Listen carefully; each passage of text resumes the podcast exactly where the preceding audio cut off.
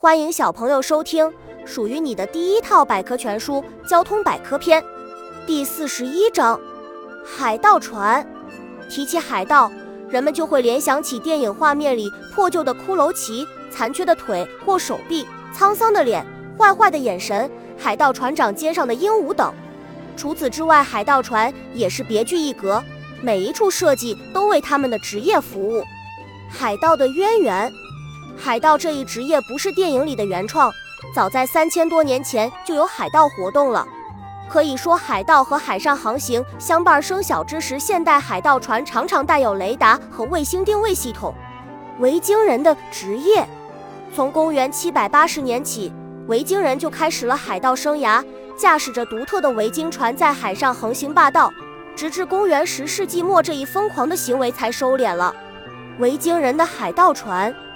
特别的经历，由于奇特的设计、神秘的活动，人们对海盗船一直充满了好奇。